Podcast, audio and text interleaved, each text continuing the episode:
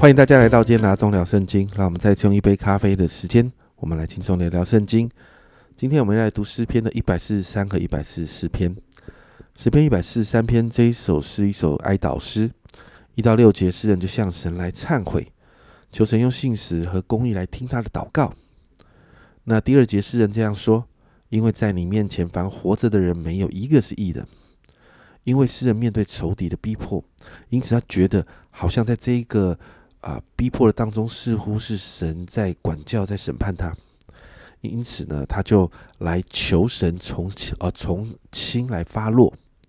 接着三到四节就看到诗人在这样的逼迫里面，诗人形容他的身心里有一个极大的煎熬。他说到自己好像是死人，他的灵也发昏，身心灵的状况极差。而在这样的状况里面呢？诗人的心就可想神，因此第五到第六节，诗人追想诗人思想默念神的作为，还有神的工作。诗人的心渴慕神，因为他知道只有回到神的同在当中，他才能够得到滋润。接着七到十二节就是另外一个大段，在这个大的段落里头呢，我们就看到诗人向神恳切的祷告，求神垂听他的祷告，因为他知道他快要撑不下去的时候。可以听见他祷告，可以听见神慈爱的言语，让他知道怎么样走下去。因为他定义要依靠神，要仰望神，求神救他脱离仇敌。因为他定义要藏在神的里面，所以他求神来教导遵行神的旨意。因为神是好神，要引导他到平顺之处。所以诗人求神。帮助他从患难当中出来，求神来对付他现在所面对的仇敌，因为他说他是神的仆人。这个诗人在这一大段的里面，他再一次把自己完全的交给神，因为他知道在患难当中，唯有如此才能看到转机。接着诗篇一百四十四篇，这也是一首祈祷诗，在一开始一到四节，诗人来赞美神。在一到二节是很多敬拜赞美的诗歌引用的引用来作为歌词的经文呢。经文这样说：耶和华，我的磐石是应当称颂的。他教导我的手征战，教导我的指头打仗。他是我慈爱的主，我的山寨，我的高台，我的救主的盾牌，是我所投靠的。他是我的百姓服在我以下。啊，这是赞美之泉就一首这样的诗歌。而这样伟大的神呢，既然顾念微不足道甚至生命短暂的人。因此，诗人向神来献上赞美，在五到七节就看到诗人诉说神的伟大，而这样伟大的神更是拯救百姓的神哦。接着第八节呢，你就看到提到恶人的口说谎，恶人的口起假誓，但第九节就提到诗人的口却是要向神来唱新歌，来歌颂神的，因为神就是那位拯救诗人脱离患难的神。在十一节，诗人再一次提到那些作恶的外邦人是说谎起假誓的。可是呢，十二到十五节，诗人提出了另外一个比较，就看到在神保护、遮盖还有祝福当中的百姓，儿女蒙福。你看到仓库满了粮食，牲畜生养众多，没有人可以来抢夺他们的财物，他们的生活欢喜快乐。而十五节就提到一个重点：遇到这光景的百姓，变为有福。为什么？因为有耶和华为他们的神，这百姓变为有福。这也就是诗人向神祷告的，期待百姓跟自己都能够在神的同在还有保守当中。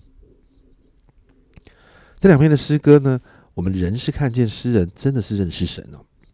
因此，在面对仇敌来的逼迫，还有环境的不容易的时候，诗人仍是定义要全心依靠神，因为他知道。唯有神才能拯救他脱离这些难处还有困境。亲爱家人们，你对神的认识有多少呢？当我们越认识神的时候，我们在困境当中才能因着这样的认识而生出信心，才能在困境当中愿意把自己安心的交给神。这就是为什么每一个基督徒要好好的读经，从神的话来认识这位神的一个主要的原因。因此，我们为我们自己来祷告。让我们可以养成好的读经习惯哦，让我们的心可以渴慕更多的认识神，因为越认识神，我们越会看见神的伟大、神的信实，还有神的慈爱。越是面对困境，我们的心就越能平静安稳。因为我们会从神的话语里面来相信，神会来拯救我们了。所以今天我们来祷告，我们求主来帮助我们，让我们真的可以好好的养成一个好的读经习惯，渴慕神的话语。一起来祷告。现在主，我们再一次向来向你来祷告，主要帮助我们的心常常渴慕你的话，主要让我们常常透过你的话，主要在读你的话的时候，主要我真说，主要帮助我们，主要让我们真是可以从你的话里面更深的来认识你，认识你是一个怎么样的神，主要认识你可以怎么样来介入我们的生活当中，来保护我们、遮盖我们，主要知道你是慈爱，你是信实，知道你大有能力。知道你乐意听人的祷告，主啊，我们期待，主啊，我渴望知道更多有关于你的一切，从主啊你的话语里面来认识你。主啊，特别在这个冲击不断的来，主啊，特别在这个疫情升温的时候，主啊，帮助我们紧紧抓住你话语的应许。主啊，因为你的话要帮助我们平静安稳的每一天，对你有信心的过生活。谢谢主，主啊，让我们从你的话语里面认识你。主啊，让我们成为有福的人，继续在你的同在跟保守里面。这样祷告，奉耶稣基督的圣名求，阿门。家人们，认识神可以带给我们自由。你知道这位伟大的神超爱你吗？你知道这位好厉害、好厉害的神，其实他非常的信实，他的应许永不改变吗？这都写在圣经里面。这是阿忠聊圣经。今天的分享，阿忠聊圣经，我们明天见。